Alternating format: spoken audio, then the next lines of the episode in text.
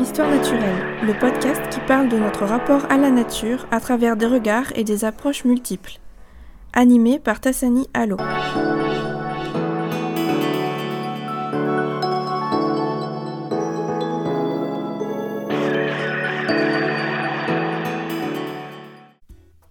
Bonjour à tous et à toutes. Bienvenue dans l'épisode 4 du podcast Histoire naturelle. Aujourd'hui, nous partons au Brésil, en compagnie de Marie. Elle est doctorante en Allemagne et s'occupe d'agriculture et particulièrement de la question du traitement des sols et de la question du feu. Nous avons parlé de son background d'ingénieur hydraulique et de son terrain de recherche, de ses outils méthodologiques, de sa conception de la thèse et de sa vision de la nature, ainsi que de la façon dont a évolué sa recherche à la fois personnellement et professionnellement. Nous voyons toujours le Brésil dans son traitement médiatique, comme un pays qui ne fait guère attention à ses écosystèmes si précieux aujourd'hui, toujours au bord de la catastrophe écologique, de notre point de vue européano-centré. L'agriculture est pourtant bien différente d'un pays à un autre. La nécessité du feu, parfois obligatoire pour certaines graines qui en ont besoin pour se développer. Pourquoi vouloir alors adopter un modèle absolument calqué sur l'Occident? Et qu'en est-il vraiment déjà? C'est par une étude sur le terrain que nous pouvons véritablement connaître l'impact des pratiques agricoles sur les sols et les milieux. Ce type d'analyse peut permettre de représenter le secteur agricole national brésilien comme étant composé de deux sous-secteurs distincts. Un secteur traditionnel d'une part, au rendement faible et instable, voué à la production de cultures vivrières destinées à l'autoconsommation ou au commerce local, comme le haricot, le manioc et le riz, et de l'autre côté un secteur moderne, à haut rendement, tourné vers la production de biens d'exportation, café, soja et canne à sucre, et bénéficiant d'un accès facilité à certaines ressources rares comme le crédit, ainsi que d'un appui étatique. Vous trouverez la source de cette citation dans la barre de description du podcast. L'exploitation des sols par les productions chimiques ou bien par la continuelle et incessante ronde des machines qui en modifient la composition et déforestent à grande échelle, pose de nombreuses questions. Y a-t-il un moyen de mesurer l'impact et les conséquences? Mais d'abord, il faut voir constater en construisant des outils qui permettent de visualiser les ensembles. Marie nous en parle. Je vous souhaite une très bonne écoute.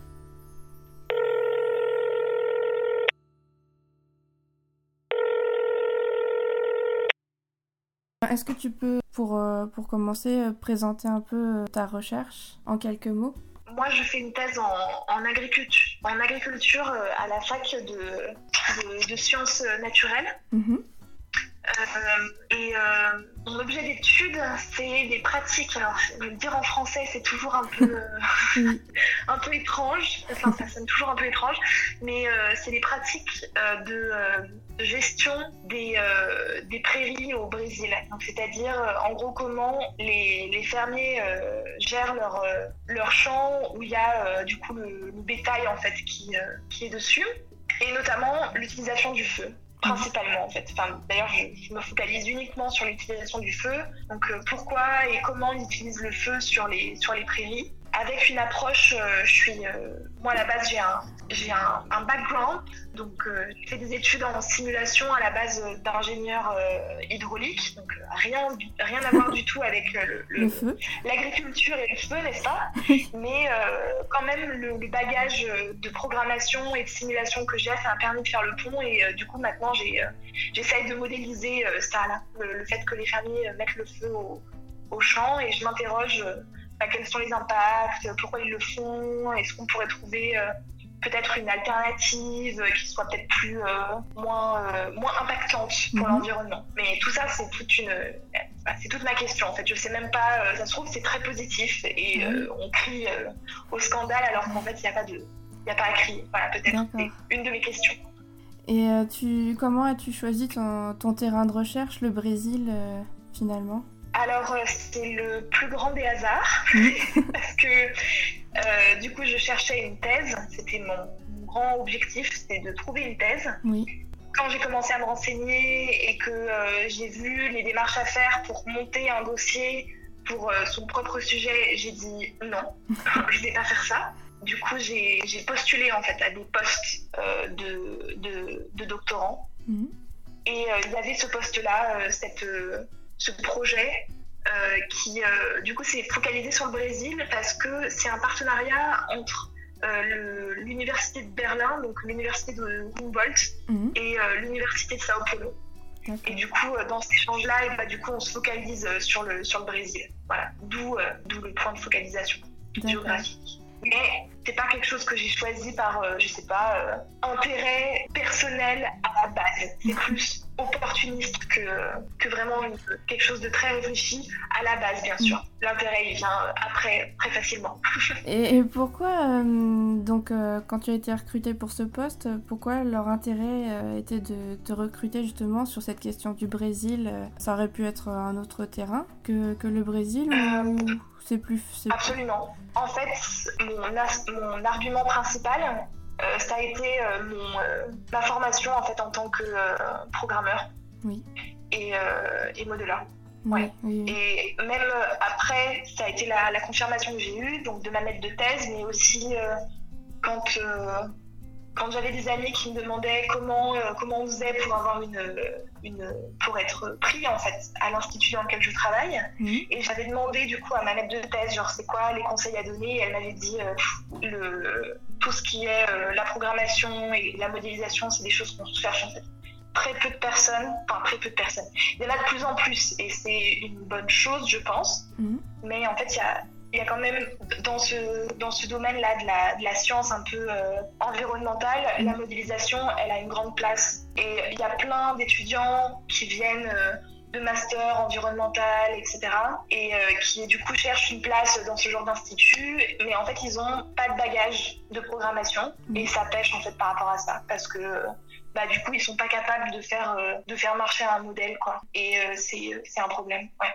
D'accord. Et donc, quand tu parles de modélisation, est-ce que tu peux expliquer un petit peu euh, ce que c'est? Est-ce que c'est de, la prévision? Est-ce que c'est des, tentatives de, trouver des réponses à des questions? Comment tu expliques pour, euh, pour le sujet de ma thèse, c'est un, un modèle euh, qu'on dit du coup global, c'est-à-dire que ça simule vraiment toute la toute la planète. Euh, au niveau euh, de la végétation euh, naturelle, à la base, le modèle, c'était vraiment quelque chose juste pour la, ouais, bah, les forêts, les, prairies, mais des choses naturelles, où l'humain n'a pas le contrôle dessus. Et après, au fur et à mesure, les, les personnes ont rajouté des les, scientifiques ont rajouté bah, du coup le, côté euh, euh, humain, donc euh, tout ce qui est agriculture, etc. Et maintenant, du coup, on a un modèle qui permet de simuler la végétation naturelle, les, les pratiques d'agriculture mhm. et d'étudier l'impact, ou en tout cas les résultats que ça peut avoir sur la les émissions de carbone, mais aussi tout ce qui est euh, le sol, euh, le carbone dans le sol, les, les, différents euh, composants qu'on peut trouver dans le sol, etc. Voilà, mhm. en gros, pour, pour résumer, on est là-dessus. Donc du coup, quand on utilise ce genre de modèle, effectivement, on s'interroge généralement sur l'impact qu'a certaines pratiques sur l'environnement en général.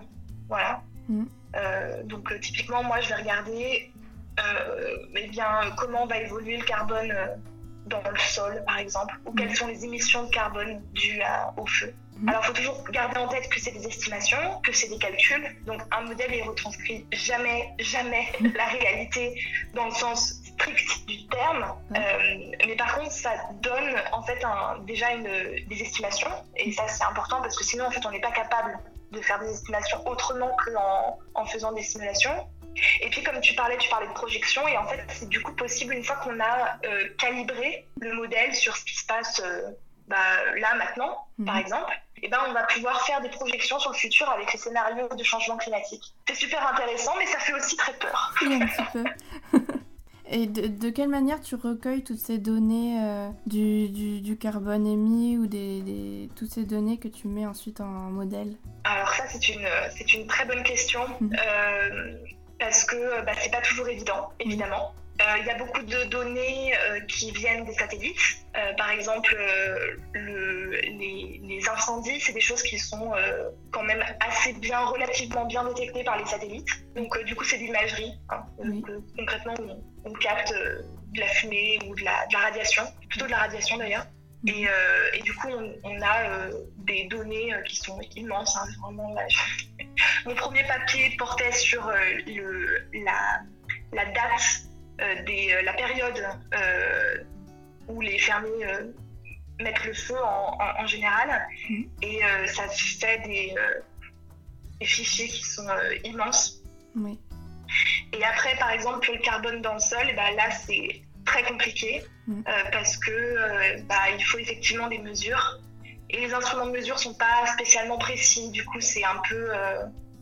on prend, on fonctionne plus en fourchette. C'est-à-dire qu'on a différentes mesures dans différents sites, et du coup, on va gérer un peu tout ça, faire des estimations, mm. avoir une fourchette euh, précise ou un peu plus, euh, plus large, et voir euh, où se situe le modèle en fait dans, ces fourchettes-là, dans ces mesures-là, et voir du coup si ça correspond ou si, mm-hmm. si c'est complètement, si c'est complètement out, et du coup, bah, peut-être changer certains réglages pour que ça corresponde un peu plus à ce qu'on a pu recueillir sur le terrain. Donc euh, dans, tes, dans ton étude, tu regardes donc quelles sont les pratiques euh, agricoles euh, au Brésil, c'est bien ça? Et est-ce que tu justement, est-ce que tu, tu, mobilises un peu d'autres champs disciplinaires que, que la programmation et la modélisation pour pour envisager justement les, les, différentes pratiques agricoles en milieu rural? Est-ce qu'il y a une partie de ta thèse qui, qui, qui regarde plus le, le, le travail de l'homme sur la Terre? Alors, ma thèse en elle-même, c'est-à-dire le, travail de, recherche que je vais faire et les résultats que je vais produire, ils vont être essentiellement sur la modélisation. Mhm. Mais euh, pour moi, ça me paraît évident de regarder en fait euh, les données, que ce soit anthropologiques ou même historiques, mhm. pour comprendre quand même d'où ça vient en fait ces pratiques-là. Donc c'est quelque chose que j'ai déjà fait, donc j'ai déjà retracer brièvement en fait l'histoire euh, agricole au Brésil pour voir eh ben, euh, comment ça avait fonctionné. C'est assez intéressant en plus parce que du coup il y avait les Premières Nations à la base en Amérique du Sud qui elles euh, utilisaient déjà le feu à cette époque à cette époque-là. Mm-hmm. Puis après il y a eu quand même un temps de colonisation et du coup avec des colons qui ont été d'abord un petit peu plus euh, nomades puis après qui se sont sédentarisés et du coup ça change une dynamique euh, au niveau agricole et ça change probablement, ça aussi c'est une question euh, ouverte, ça change aussi probablement l'utilisation du sol et comment le sol en fait réagit à ça. Donc tout ça je pense que c'est des... moi j'en suis persuadée, c'est pour ça que j'en parle dans, dans, mes papiers, que ça soit dans l'introduction ou même dans la discussion après, mhm. pour donner en fait un contexte quand même à, à toutes, ces, à toutes ces recherches et pas juste être dans la contemplation des résultats euh, euh, du modèle. Mais euh, en règle générale, en sciences, j'ai. Enfin, en sciences. Non, mais je veux pas faire trop de généralité non plus, parce qu'après, les gens, ils pensent que les scientifiques sont nuls, alors que c'est pas vrai. Mais c'est vrai que parfois, ça manque un peu de contexte. Et mhm. ça me frustre un petit peu que les personnes soient beaucoup, notamment dans le milieu de la modélisation, soient vraiment le nez dans le modèle et se rendent pas compte euh, que, bah, en fait, il y a un contexte derrière et oui, on va pas tout mettre dans le modèle. Ça, ça aurait pas de sens. Ça serait des modèles immenses qui seraient peut-être euh, même ingérables, en fait, que l'humain pourrait pas euh, vraiment contrôler ou bien paramétrer. Mhm. Donc, ok, on va pas le mettre dans le modèle, et ok, le résultat ne prendront pas en compte, mais ça va être quelque chose qui va être discuté plus tard dans la discussion, qui va être mis en perspective. Donc, on va dire, voilà, nos résultats, ils sont tels qu'ils sont, on n'a pas pris en compte cet aspect et cet aspect-là, ça, ça peut expliquer par ça, ça et ça et ça. Mhm. Et dedans, je pense que, je pense que c'est important, effectivement, de mettre euh, les données historiques ou anthropologiques qu'on a pu, qu'on a pu rassembler, quoi. Voilà. tu, tu envisages quand même euh, donc tes données euh, sur une vision du temps un peu long dans ta recherche? Est-ce que tu as, tu as une sorte de chronologie euh, dans, dans, ton dans tes recueils de données? Pour, euh, pour le moment, je suis plutôt dans l'actuel, c'est-à-dire mhm. euh, qu'est-ce qui se passe maintenant, comment c'est maintenant, et du coup, c'est comme ça que je calibre le modèle, je le calibre par rapport au présent. Et l'idée, c'est de regarder sur le futur, parce que généralement, c'est les questions qui viennent en premier quand je parle de mon sujet, c'est de dire, OK, feu, pas bien, émissions carbone, qu'est-ce qu'on fait, réchauffement climatique. Donc du coup, je pense que mettre, projeter en fait ces résultats-là sur, euh, sur le, futur avec les scénarios euh, climatiques, ça peut être euh, enrichissant pour savoir, pour éventuellement imaginer quelle sera du coup la situation bah, plus tard, dans 30, mm. 50 ans. Voilà. Et euh, sinon, euh, dans, donc dans ton parcours euh, universitaire, est-ce que tu as été confronté à des problématiques écologiques et environnementales pendant, pendant les cours que tu as reçus dans ta formation? Très très bonne question. Alors, j'ai étudié dans une école d'ingénieurs en France qui en, en, génie de l'eau. Donc voilà, c'était l'intitulé du, du, diplôme et de la formation. On pourrait s'attendre à ce qui est quand même de l'environnement, même si très vite on nous a bien dit attention, vous êtes dans un diplôme de, de modélisation, donc non, on ne va pas apprendre à sauver euh, les écosystèmes, mais, euh, mais à programmer. Euh, mais tu vois, on en parlait tout à l'heure, donc mm. le contexte, moi, je reste persuadée que c'est important. Mm. Et c'est vrai qu'on nous a donné, d'une, très peu de bagages par rapport au, à l'environnement, en fait, à la compréhension de l'environnement. Mm. On a eu des cours de droit rapidement, on a fait plusieurs sorties, mais parfois on a carrément eu des discours qui étaient vraiment complètement, euh, complètement à côté de la plaque d'un point de vue du contexte euh, environnemental dans lequel on est maintenant. Mmh. Euh, j'ai mon directeur d'école qui nous a dit en sortie, en sortie de terrain oui, enfin, les écologistes, ils nous font chier là avec leurs poissons, quoi. citation. Hein. citation. Donc c'était, c'était assez.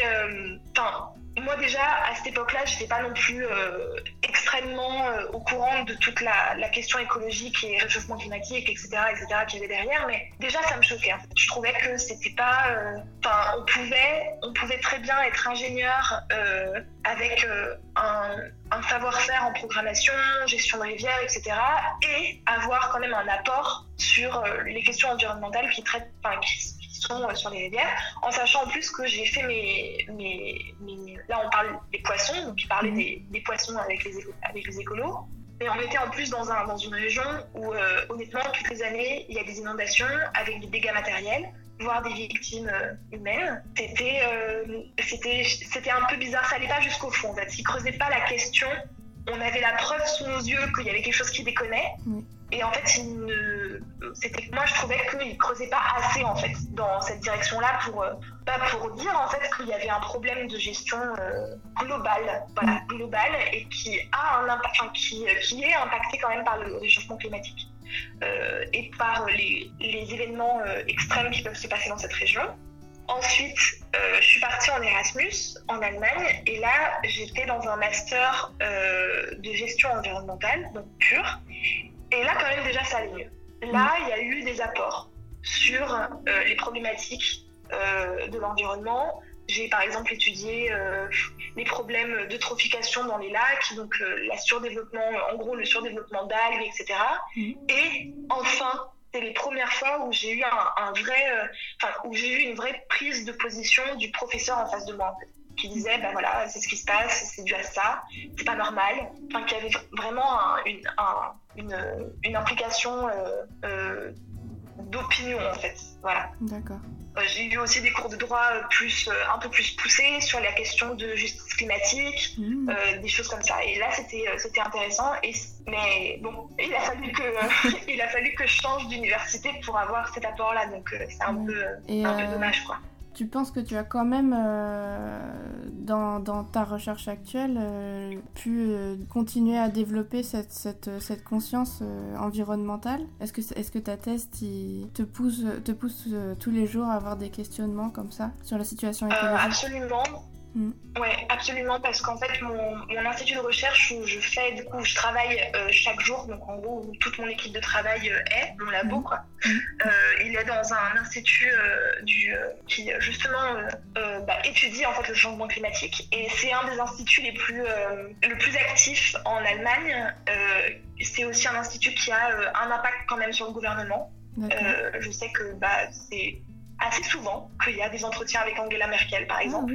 Et euh, je dois dire que c'est une bonne chose. Parce que mon institut est quand même, je sais pas, alors ça pourrait être un débat, savoir si la politique doit venir en sciences. Mhm. Mais ce que je peux dire, c'est que mon institut est quand même très clairement à gauche. Et donc, du coup, dans une, dans une perspective plutôt sociale de, du changement climatique, avec bah, les, les, On étudie, en fait, c'est un, un institut interdisciplinaire avec des, bah, des modeleurs comme moi, mais aussi des économistes. Des économistes qui, par exemple, vont étudier bah, la migration euh, des, euh, des, des, êtres humains euh, due au changement climatique, où on va s'interroger sur la taxe carbone, quelles sont les meilleures options, faire des simulations par rapport à ça. Mhm. c'est un institut aussi qui se veut très international, du coup, c'est pas encore parfait, mais il y a quand même des chercheurs de, de, tous les continents, et ça, je pense que la diversité pour ce genre de,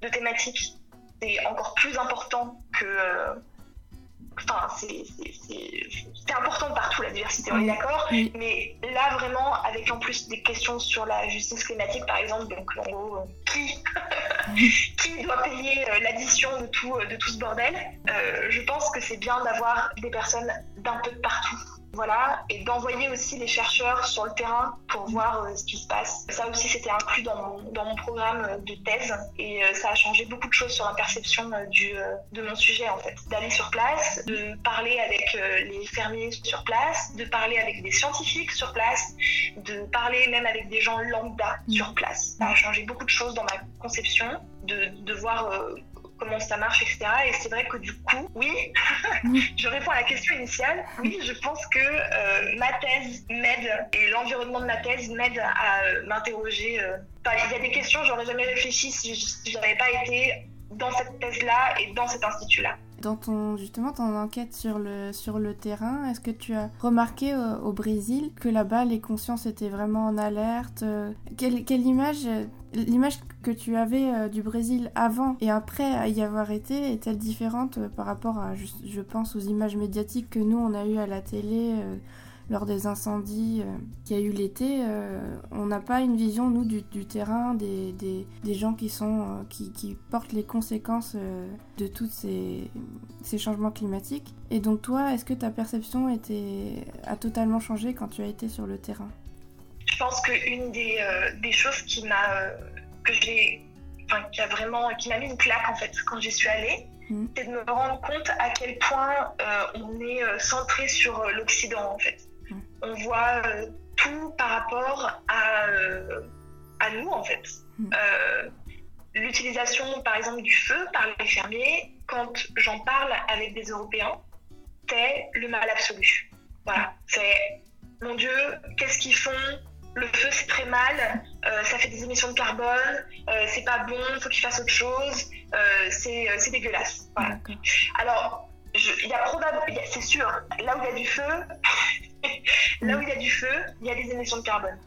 Donc, c'est sûr. Mais maintenant, la question c'est, ok, mais à qui, enfin, les Brésiliens sont pas les seuls à faire des émissions de carbone. En fait, quand quand j'étais au Brésil et quand il y a eu du coup tout ce buzz là autour euh, du feu en, Amazonie, chose qui arrive toutes les années, tous les ans hein, quand même. C'est faut, pas quelque chose de nouveau, c'est pas quelque chose d'un.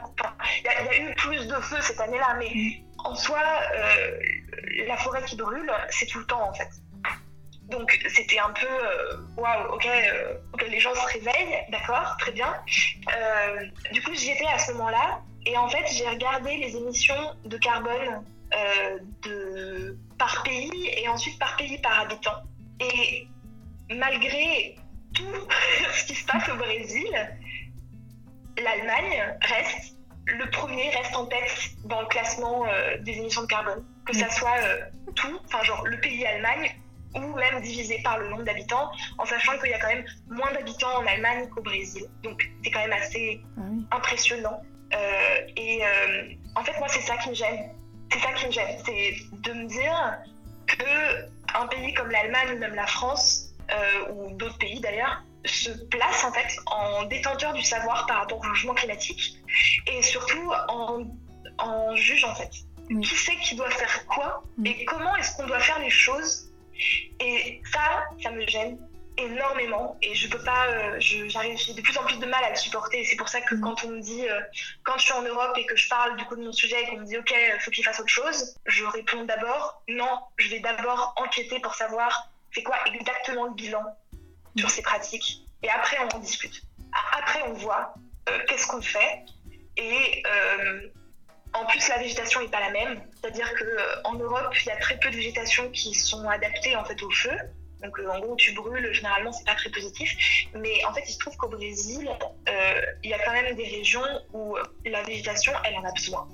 Mais c'est un vrai besoin. C'est, mm. ça fait partie de l'écosystème en fait. Mm. Donc, du coup, qu'est-ce qu'on fait? Est-ce qu'on interdit les, le feu parce que, parce que eh ben, les Occidentaux, ils, ils ont fait en sorte que qu'il y a eu du réchauffement climatique parce qu'en fait, il faut quand même qu'on se le dise, c'est-à-dire quand même le réchauffement climatique, c'est quand même très essentiellement euh, occidental en fait euh, à la base, même si maintenant il y a des élections partout, mais bon bref, c'est trop long euh, de faire le bilan ici, mais c'est assez problématique, ouais. Et quand euh, le, premier jour où j'ai rencontré mon, tuteur académique brésilien, j'étais avec un collègue allemand et en fait on lui a montré notre, notre travail. On a fait une réunion, etc. Puis on a montré, voilà, on est en train de faire ça, on est en train de faire ça.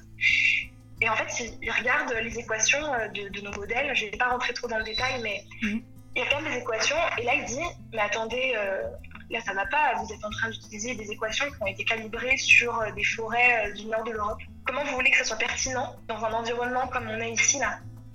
On n'est pas c'est pas pareil là. Voilà ça m'a euh, ça m'a marqué en fait. Parce que je me suis dit mais voilà en fait c'est tout le problème quand on sort pas de son labo et qu'on fait des modèles. Mm. Qu'en fait on se pose pas la question de savoir euh, si c'est adapté et que du coup après on arrive on arrive sur place et on dit voilà j'ai fait des calculs c'est comme ça. Mais en fait, bah, tu regardes les calculs et tu dis bah, pourquoi je dois croire ça? Peut-être que c'est, peut-être que les calculs, peut-être que les résultats sont approchants de ce qu'on de la réalité. Mais c'est juste que ça perd en pertinence, en fait. C'est mm. compliqué de justifier ce genre de choses quand déjà la méthode, elle est juste complètement euh, européano-centrée. Je sais pas si je, mm. je sais pas si je suis euh, ah, assez claire dans ce que je dis, mais... ah non, c'est très, très clair. Ce qui nous choque peut-être nous en tant que petits Européens euh, coincés, c'est peut-être le fait qu'il y ait une une forêt, et la question de la forêt, euh, même symboliquement, euh, c'est quelque chose de très important. parce que par exemple, en Afrique, il y, a, quand même de l'agriculture euh, sur brûlis ou avec le feu qui se fait beaucoup. Et il n'y a pas cette, cette, image de la forêt qui va disparaître ou... Enfin, c'est pas la même chose, c'est pas la même évidence qu'au Brésil. L'Afrique, c'est même en science, c'est un continent qui reste complètement, enfin, complètement inétudié. Oui. Euh, et euh, comme tu dis, en fait, il n'y a pas l'image de la forêt, alors qu'en fait, il y a des forêts. Mm, mm. En déforestation d'ailleurs. Il y a aussi euh, de l'agriculture sur brûlis. Il y a tellement d'agriculture sur brûlis qu'on le retrouve dans les, dans les, dans l'atmosphère au Brésil. Ah C'est-à-dire que le feu, ouais, les, les, les, émissions de carbone et de, on retrouve du coup des composants du, du, de la fumée, etc., euh, dans, euh, au Brésil qui viennent d'Afrique. Voilà. Donc c'est un vrai. Euh, c'est un vrai sujet et là ça fait trois ans que j'ai démarré ma thèse donc ça fait trois ans quand même que je fais des recherches sur ce qui se dit sur les nouveaux, les nouveaux articles etc et honnêtement j'ai très très peu vu d'articles qui parlent de euh, ce genre de choses en Afrique. Alors que c'est quand même troublant. Voilà, c'est quand même troublant que euh, qu'il y ait un, un espèce de de carré noir quoi sur euh, sur l'Afrique en mode bah non ça c'est enfin pourquoi quoi? Voilà vraiment il y a vraiment beaucoup de choses à étudier en Afrique au niveau de au niveau de l'agriculture et que, que ça pourrait ça pourrait être bien. Mais sans être euh, occidentaux-centré, là, euh, arriver avec nos, euh, avec nos, nos, gros trucs, là, à dire bon, bah arrêtez, arrêtez de déconner, les gars, vous arrêtez tout, c'est plus ça, quoi. pour moi, je, je peux pas, je pas l'entendre, en fait.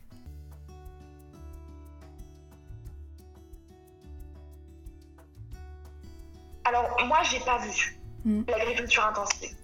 Je ne dis pas qu'il n'y en a pas, mm. mais je ne l'ai pas vu de mes yeux. Du coup, c'est difficile de, pour moi d'évaluer en fait exactement le, modèle. Mm. Ce que je pense, euh, c'est que euh, il y a forcément une pression au niveau de la production euh, de, viande qui, qui, se fait et qui est internationale. Du coup, il y a forcément un impact euh, sur euh, bah, du coup, les productions euh, même du fermier au fin fond de la pampa brésilienne. En fait. Et là, où, là où les fermiers, par exemple, parlent du fait que eh bah, le feu, c'est utilisé depuis des siècles et des siècles, alors c'est forcément bon pour la terre, peut-être, mais j'ai pas encore répondu à cette question, c'est une question absolument ouverte. peut-être en fait que c'était bon dans un certain contexte, mais que dans un contexte de mondialisation où du coup il y a une pression par rapport, euh, et euh, par rapport à la production, ben, c'est moins bon. Parce que s'il y a une pression, ça veut dire qu'on va peut-être mettre plus de, de, bétail sur le champ, par exemple. Euh, ça veut dire que du coup, ça va être l'herbe va être surstimulée ou Enfin, voilà, il va y avoir une, utilisation intensive du sol et peut-être que rajouter le feu par-dessus, ça rend les choses encore pires. Donc, encore une fois, c'est une question, euh, c'est vraiment des hypothèses que je donne et euh, je suis même pas sûre de pouvoir y répondre euh, complètement en fait à la fin de ma thèse. Ça va vraiment être plus une, une estimation ou même un appel en fait pour d'autres pour d'autres études. Mais ça fait partie de mes hypothèses, de me dire qu'il y a aussi ce côté-là de, bah, d'intensification de, de, de l'agriculture qui va jouer un rôle sur potentiellement le fait que du coup ces, ces, ces pratiques qui euh, sont ancestrales sont plus adaptées. Euh, ou euh, je sais pas, en fait, je sais pas si c'est les pratiques qui sont en trop ou si c'est l'intensification de l'agriculture qui de toute façon n'a bah, pas de place, par toute évidence.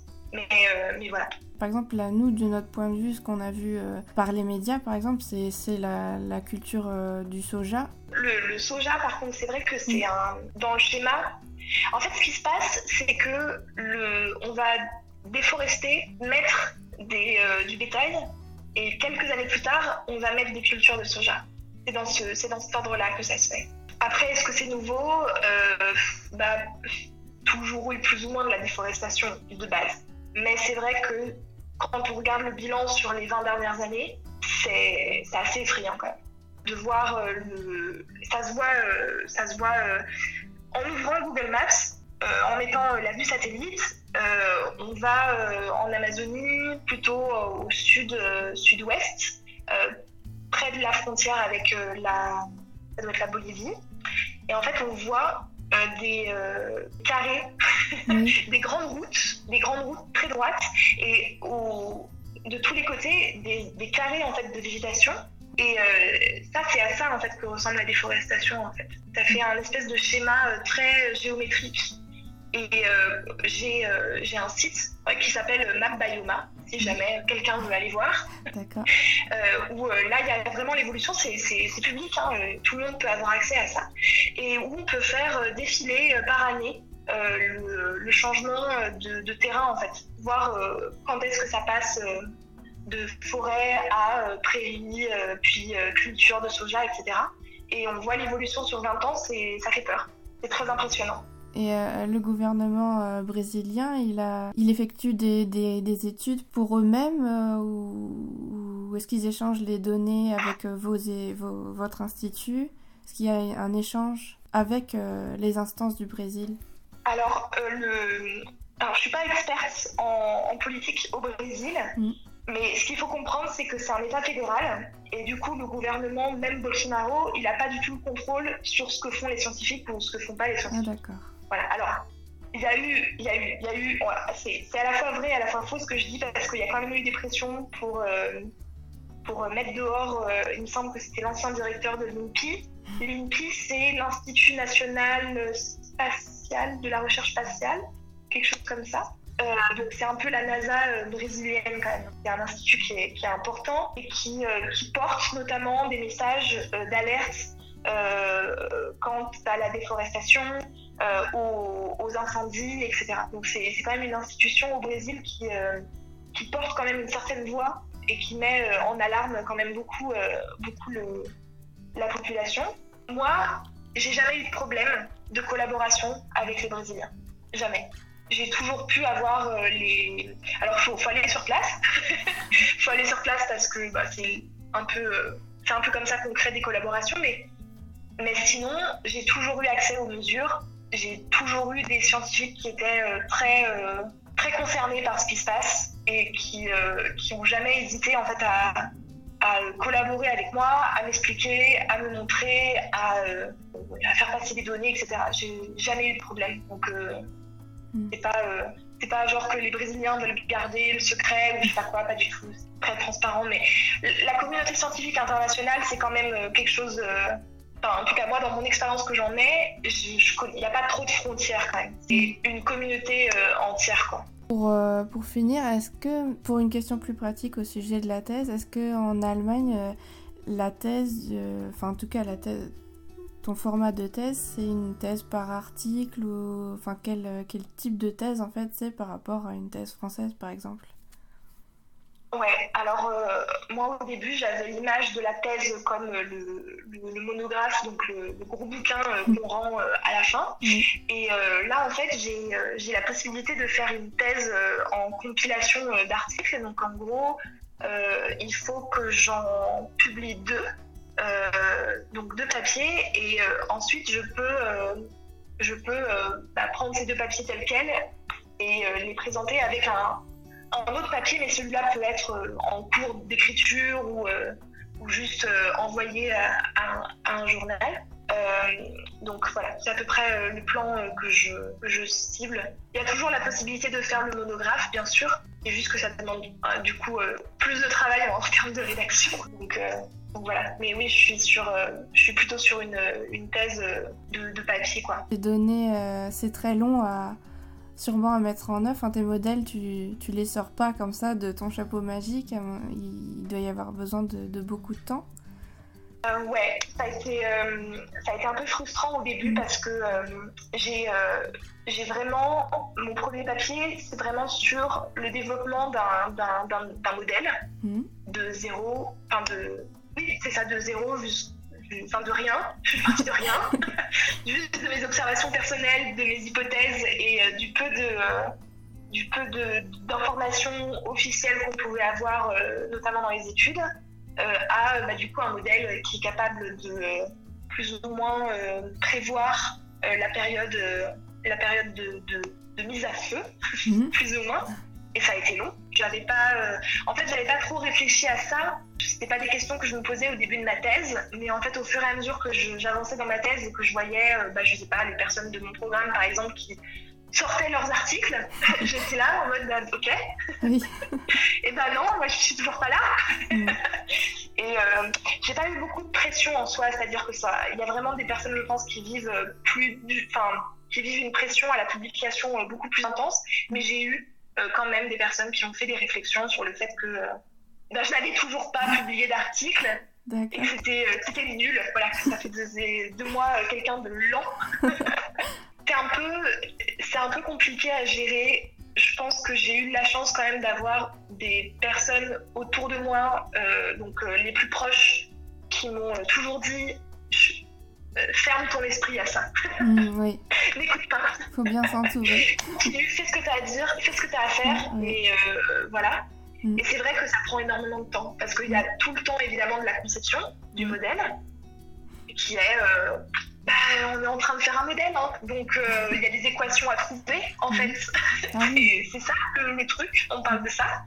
Donc c'est long, euh, ça demande aussi une, bah, compréhension du contexte. on revient aux premières questions, mais mon premier voyage au Brésil, euh, pour moi, ça a été, euh, ça a été mon, mon, déclic en fait, en termes de compréhension de ce qui se passait. Et je pense que j'aurais pas été capable de créer ce modèle-là sans avoir visiter, enfin sans avoir vu de mes propres yeux en fait les, les incendies et, pourquoi en fait ils ont lieu, pourquoi le fermier il décide maintenant là, de faire ça maintenant et pas, euh, et pas plus tard. Euh, C'est intéressant ça parce que le, chercheur en tant que, que figure euh, de chercheur a toujours été vu comme quelqu'un qui voyage, qui se déplace beaucoup sur le terrain, dans d'autres universités, etc. Et finalement, comme tu le dis, il y a, y a, quand même ce regard toujours euh, européano-centré euh, qu'il faut absolument euh, déconstruire, ce qui est assez paradoxal, puisque quand toi-même ton expérience de voyage a été révélatrice. Absolument. Et j'ai pu aussi, du coup, moi j'étais dans un, dans un programme, dans un programme avec du coup d'autres étudiants qui du coup devaient aussi aller au Brésil. Pour moi, c'était évident que aller au Brésil, il fallait aller sur le terrain après. Et pas juste aller au Brésil, euh, se retrouver à l'université euh, de Sao Paulo et, euh, faire comme ce qu'on faisait ici et de le faire à l'autre bout du monde en fait. Fallait investir en fait dans cette opportunité pour aller et bah, voir des gens, etc. Alors, je sais pas, en fait, je me souviens de, de, de, mes autres collègues qui, en fait, quand ils ont su que je faisais euh, mon premier voyage au Brésil, j'ai vraiment. Euh, j'ai vraiment fait trois fois le tour, quoi. vraiment, je suis allée un peu de partout là où j'avais des, des, des, portes qui s'ouvraient à moi. Et j'ai rien demandé à personne, j'y suis juste allée en fait. Je suis juste, bah ouais, je vais au Brésil, donc je, je vais voir d'autres universités, d'autres personnes. Je suis allée sur le terrain, j'ai rencontré des fermiers, j'ai rencontré des, des, chercheurs un peu de partout, je suis allée à des conférences, etc. Et je me souviens quand je parlais avec mes collègues et que je rapportais ça, en fait, ils me, disaient, mais ah bon, mais en fait, on a le droit du coup de, de sortir. d'aller ailleurs qu'à Sao Paulo.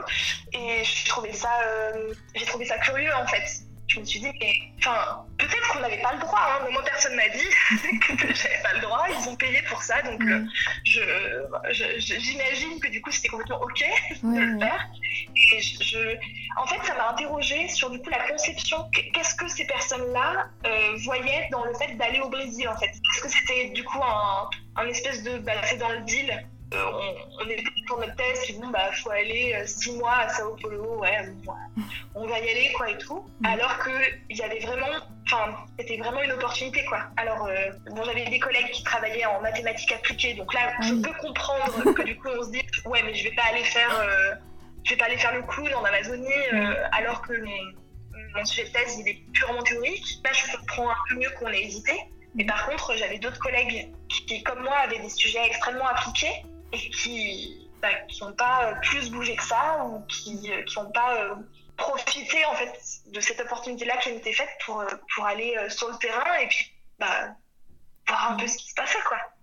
C'est, c'est sûrement une sorte de cloisonnement de, de la recherche qui, qui, est, qui nous est donné quand on est formé à l'université.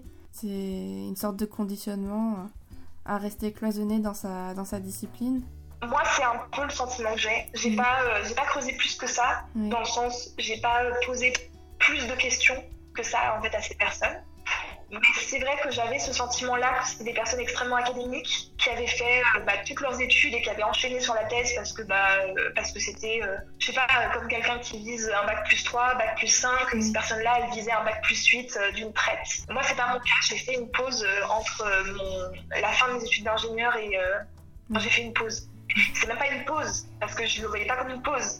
j'ai commencé à travailler. C'est une fois que je que j'ai euh, que j'ai travaillé un petit peu où je me suis dit en fait non en fait j'ai envie de, euh, de, de, faire de la recherche parce que j'ai envie de me poser sur un, sujet en particulier.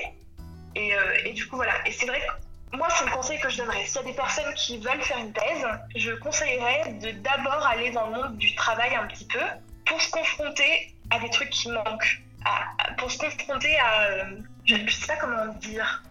Parce qu'en plus, moi, j'ai pas, pas du tout travaillé dans l'agriculture au début. Du coup, je peux pas, je peux pas faire un exemple en mode euh, j'ai travaillé dans un domaine et je voyais qu'il manquait un truc. Alors du coup, j'ai fait une recherche dans ce truc-là parce que c'est pas, du coup, c'est pas comme ça que ça s'est passé. Mais mon déclic pour me dire que j'allais partir sur une thèse, c'était ça. C'était que j'étais au travail, je faisais des choses qui étaient quand même assez euh, techniques et je voyais qu'il y avait quand même des incertitudes ou qu'il y avait des choses qu'on pouvait améliorer si on, si on se si on se focalisait sur ces, je sais pas, ces équations-là, ces problématiques-là. Et c'est ça, en fait, qui m'a donné envie, euh, qui m'a donné l'élan, en fait, de partir en recherche et de me dire, en fait, il y a encore plein de trucs à faire. Et c'est ça que, c'est ça que j'ai, euh, que j'ai envie, maintenant, là. Bah, merci, en tout cas, c'est super intéressant ton sujet de thèse. Ben, merci à toi parce que vraiment ça me fait plaisir de pouvoir en parler parce que je. en fait, c'est assez pointu quand même comme, euh, comme, comme conversation mm. et euh, c'est rare. C'est rare d'avoir euh, des personnes qui. Enfin, d'avoir un endroit, un espace mm. où je, peux, je peux partir. je peux partir dans mes analyses sur le monde de la recherche et, et, voilà, donc du coup ça me, ça me fait plaisir de ah pouvoir m'exprimer sur ce sujet. Voilà. Ah, c'est vraiment sympathique d'avoir répondu en tout cas à, mon appel. Et puis, ben, je, te souhaite euh, tout le meilleur pour, euh, pour la, continuité de ta thèse. Merci beaucoup. Merci, bonne journée à toi. Au revoir.